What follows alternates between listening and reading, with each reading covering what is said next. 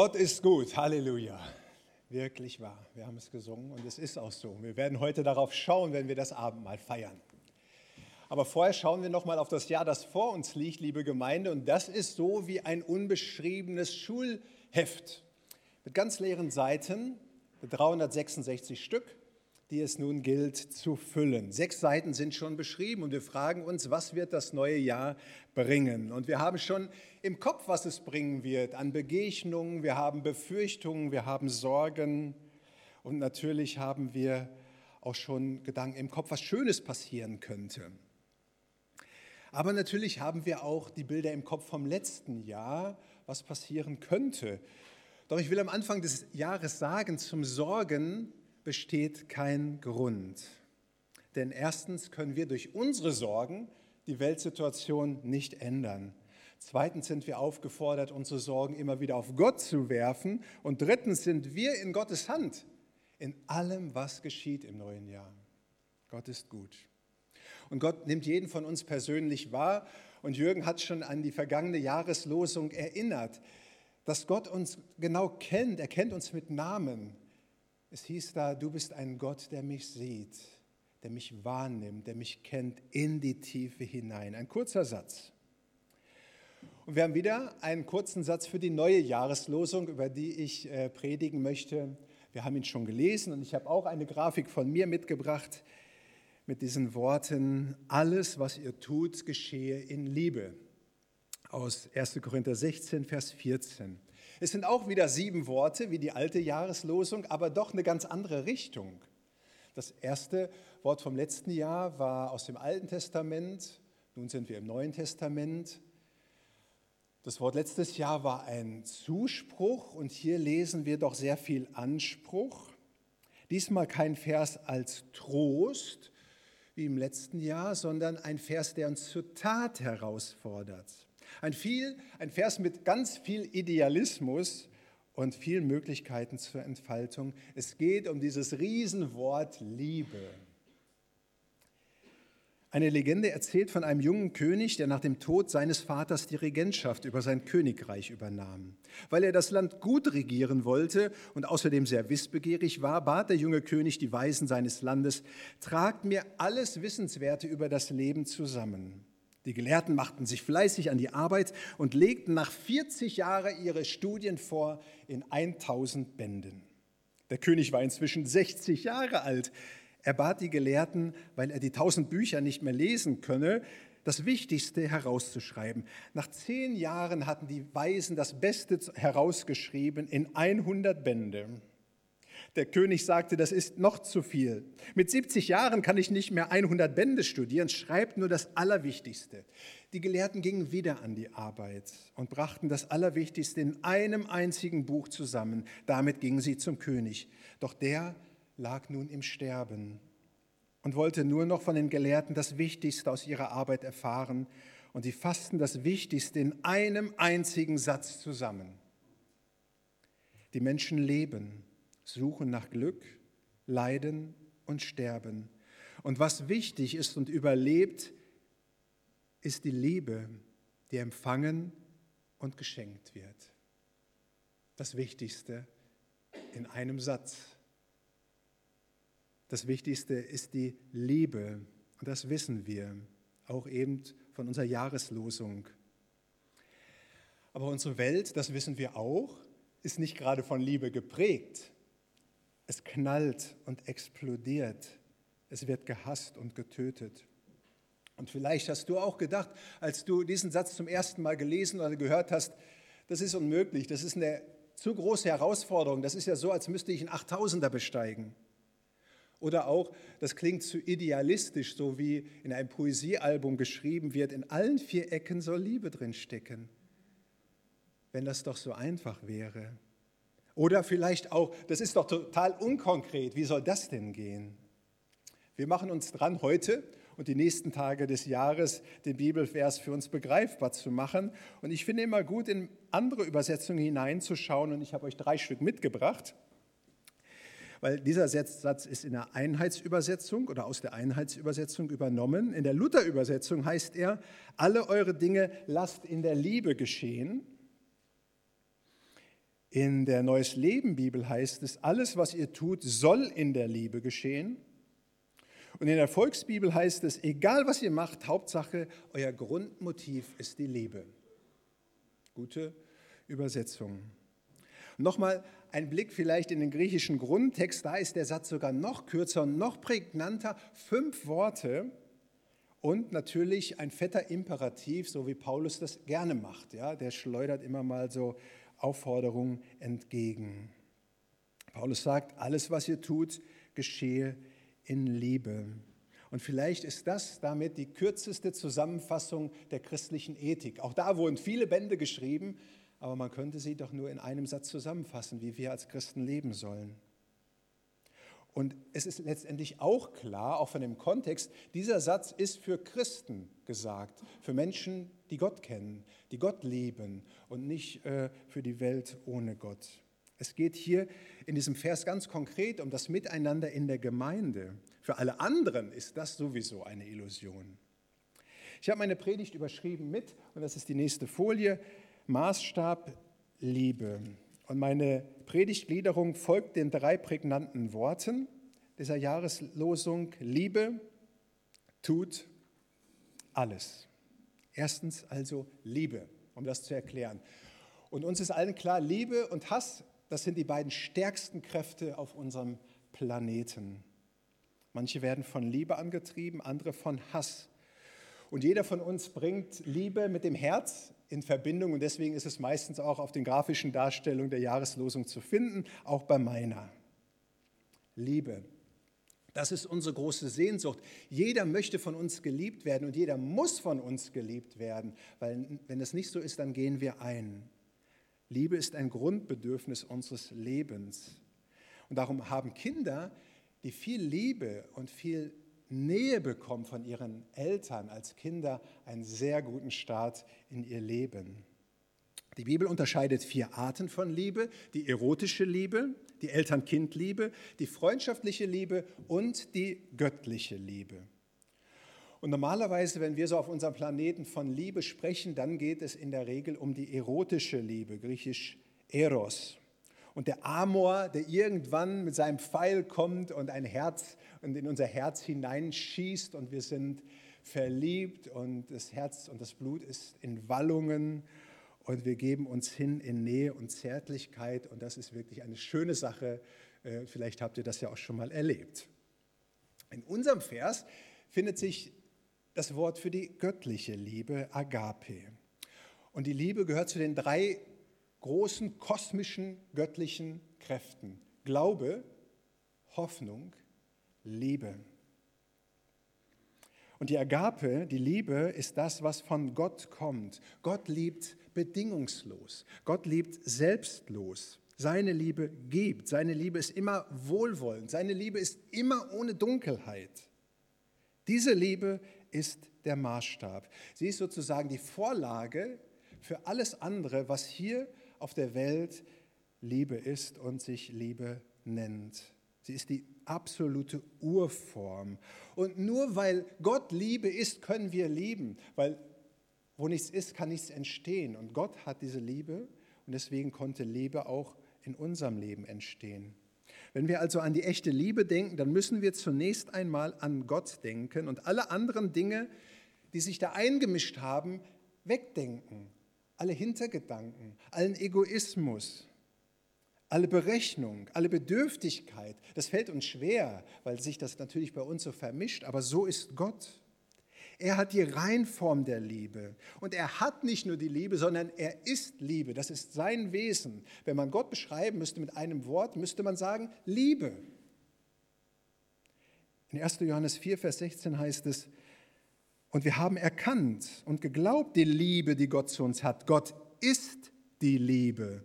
Und wer in der Liebe bleibt, der bleibt in Gott und Gott in ihm. Und alles in seiner Schöpfung, also auch du, bist Ausdruck seiner Liebe. Und als er dann den Rettungsplan mit Jesus umsetzt, um ihn dann am Kreuz sterben zu lassen, wir erinnern uns gleich daran, heißt es, so sehr hat Gott die Welt mit Agape geliebt, dass er seinen einzigen Sohn abschlachten ließ. In Johannes heißt es gab, damit alle, die an ihn glauben, nicht verloren gehen, sondern das ewige Leben haben. Gott ist Liebe, er liebt die Welt und das ist der Maßstab für unsere Liebe. Paulus selbst beschreibt diese göttliche Liebe in seinem weltberühmten Kapitel 1. Korinther 13, dem Hohelied der Liebe. Und er zeigt damit den Korinthern und auch uns in der Gemeinde einen Weg der Liebe auf. Ich lese uns die Verse 4 bis 7 nach der Neues Leben Übersetzung. Da heißt es, die Liebe ist geduldig und freundlich. Sie ist nicht neidisch oder überheblich, stolz oder anstößig. Die Liebe ist nicht selbstsüchtig. Sie lässt sich nicht reizen und wenn man ihr Böses tut, trägt sie es nicht nach. Sie freut sich niemals über Ungerechtigkeit, sondern sie freut sich immer an der Wahrheit. Die Liebe erträgt alles, verliert nie den Glauben, bewahrt stets die Hoffnung und bleibt bestehen, was auch geschieht. Was für eine Beschreibung von Liebe. Lest nochmal zu Hause 1. Korinther 13. Und immer steht das Wort Agape da, die göttliche Liebe. Paulus sagt, alles, was ihr tut, geschehe in dieser Liebe. Und Paulus konzentriert letztlich alles auf die Liebe. Und diese Konzentration habe ich in meiner Grafik eben mit dieser Pfeilspitze deutlich gemacht, die das Wort Liebe bildet. Und diese Liebe hat einen Namen und da bitte mal die nächste Grafik. Ich das noch mal ein bisschen geändert? Jesus. Diese Name, diese Liebe hat einen Namen, Jesus. Das hohe Lied der Liebe 1. Korinther 13 beschreibt das Leben von Jesus Christus. Er war geduldig, geduldig und freundlich. Er war nicht neidisch, überheblich, stolz, anstößig. Er hat alles ertragen bis zum Tod am Kreuz, wo er aus Liebe verblutet ist. Und von daher, wenn die Liebe der Maßstab sein soll, wie wir in der Gemeinde miteinander umgehen, dann geht es nicht anders, als dass wir diese göttliche Injektion der Liebe Gottes brauchen in unser Herz hinein durch Jesus Christus. Und deswegen der Pfeil in unser Herz. Anders kann es nicht gehen. Ich hätte auch eine Spritze machen können, aber das war mir zu medizinisch. Wir brauchen diese Injektion, ansonsten geht das nicht. Wer könnte das sonst mithalten? Alles, was ihr tut, geschehe in Liebe. Das wäre sonst eine totale Überforderung.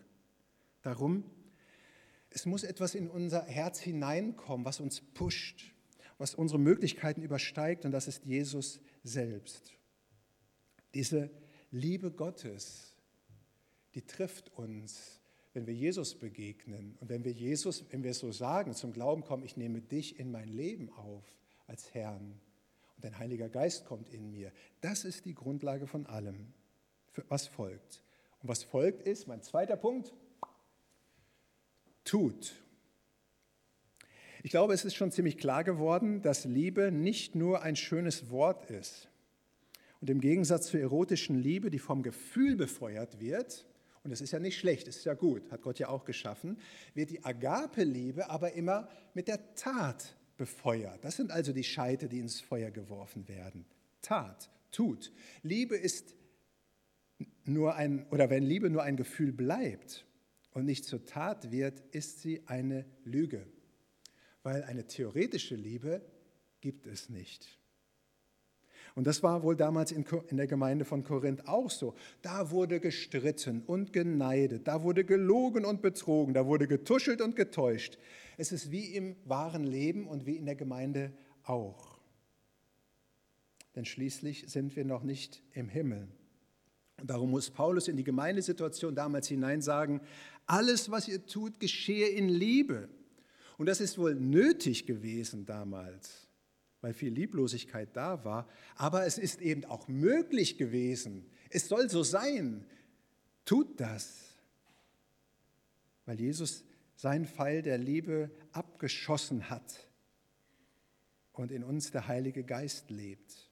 Paulus schreibt es an die Christen in Galatien einmal so in Galater 5, Vers 22 folgende. Die Frucht aber des Geistes ist Liebe, Freude, Friede, Geduld, Freundlichkeit, Güte, Treue, Sanftmut, Keuschheit. Gegen all dies steht kein Gesetz. die aber Jesus Christus angehören, die haben ihr Fleisch gekreuzigt samt den Leidenschaften und Begierden. Wenn wir im Geist leben, so lasst uns auch im Geist wandeln.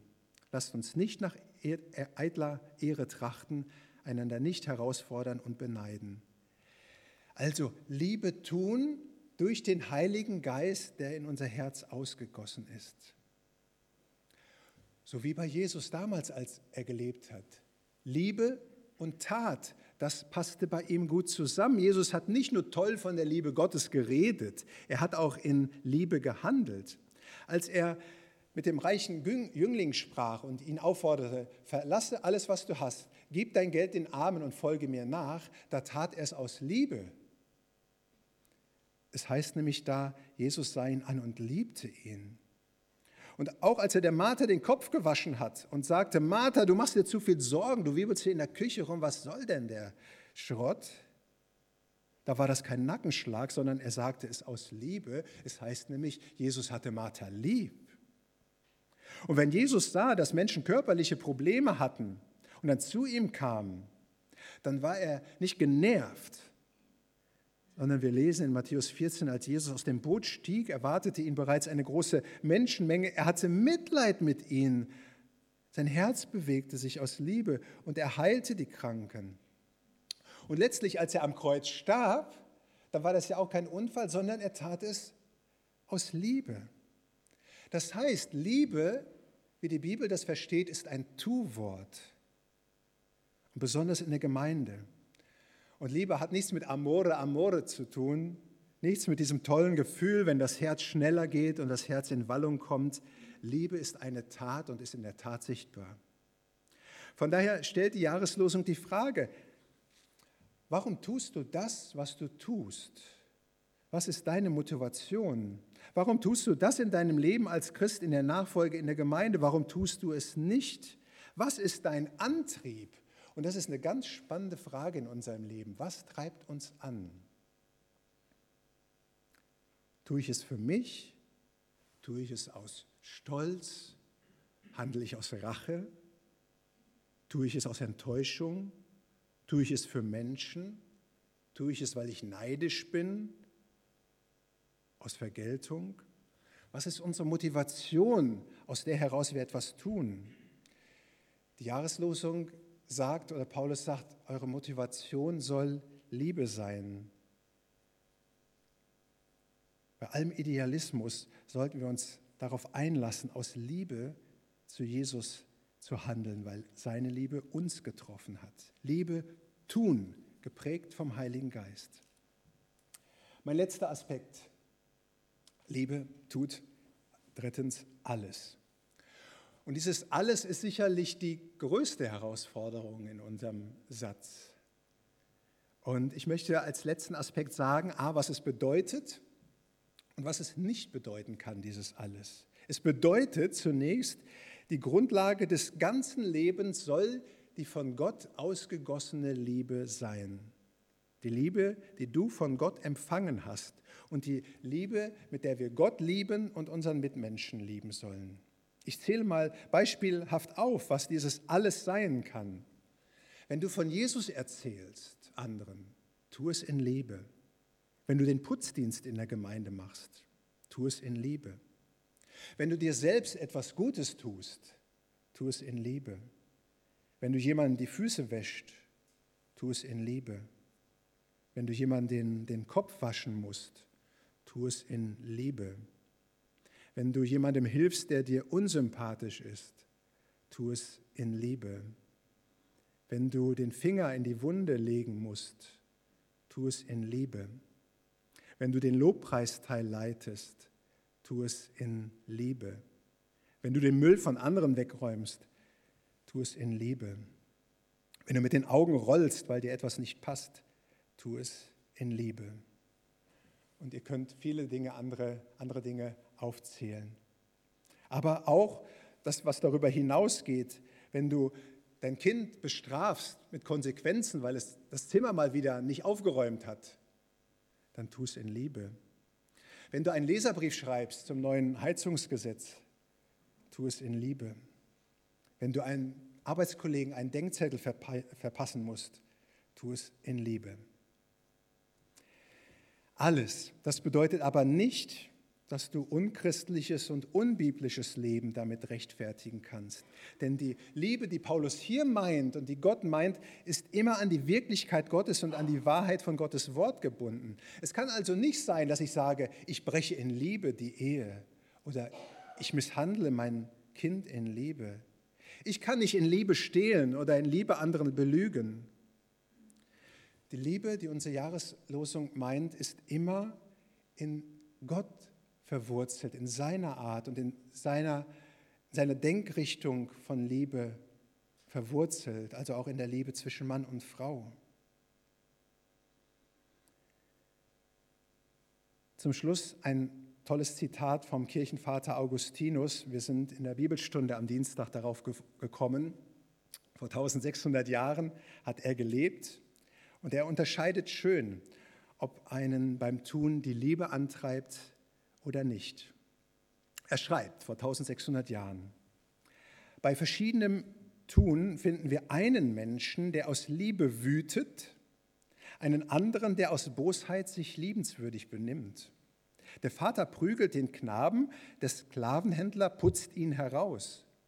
Stellst du dir nur dieses beides zur Wahl, Stockstreiche und hübschen Aufputz, wer wählte nicht lieber den Putz als die Streiche? Achtest du auf die Personen, so ist es die Liebe, die schlägt, die Bosheit, die schmeichelt.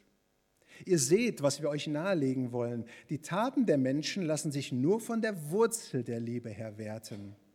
Denn vieles kann man tun, was guten Anschein hat, aber nicht aus der Wurzel der Liebe hervorgeht. Denn auch der Dornstrauch blüht. Vieles aber scheint hart und finster, und doch schafft es um der Zucht willen die Liebe. Einmal für alle wird dir also ein kurzes Gebot aufgestellt. Und hier kommt dieser prägnante Satz von Augustinus, der aber eben eingebettet ist in dieses, es kommt von der Wurzel her, liebe und tue, was du willst. Schweigst du, so schweige aus Liebe, sprichst du, so spreche aus Liebe. Rügst du, so rüge aus Liebe, schonst du, so schone aus Liebe. Innen sei die Wurzel Liebe. Nur Gutes kann dieser Wurzel entsprießen. Und damit bin ich am Ende meiner Predigt, die eine Herausforderung ist für das ganze Jahr, das vor uns, leben, vor uns liegt. Und ich habe meine Predigt zusammengefasst in einem Satz. Ich habe es auch mal probiert, ja. Nicht tausend Bände, sondern ein Satz. Unser Lebenswandel soll einer guten Quelle entspringen, der Liebe Gottes. Da ist immer noch viel Idealismus dabei und auch viel Potenzial. Und ich wünsche uns, dass wir uns der Jahreslosung und deren Herausforderungen in diesem Jahr stellen und gute Erfahrungen damit machen. Amen. Ich bete mit uns. Ja, Herr, das ist so ein Satz, der reinknallt in unser Leben und der in unser Kopf hineingeht. Und wir beten, dass er auch in unser Herz hineingeht und in unsere Füße und in unsere Hände. Wir danken dir dafür, dass die Liebe ausgegossen ist, die Liebe Gottes durch den Heiligen Geist, der uns gegeben ist. Und so beten wir, Herr, dass dein Heiliger Geist immer wieder Freiraum gewinnt, dass wir von ihm geprägt werden in unserem Handeln und Tun und Denken und Fühlen. Danke für deinen Heiligen Geist, den du uns gegeben hast. Danke, dass du der Schöpfer bist von allem. Danke dafür, dass du auch der Schöpfer der Liebe bist in all seinen schönen Facetten in Zärtlichkeit und Freundschaft. Wir danken dir dafür, Herr, und bitten dich, dass das sich auch entfalten kann in unserem Leben. Und wir beten, Herr, deine Liebe soll uns erfüllen. Nimm du Raum in uns, in dem, was vor uns liegt. Amen.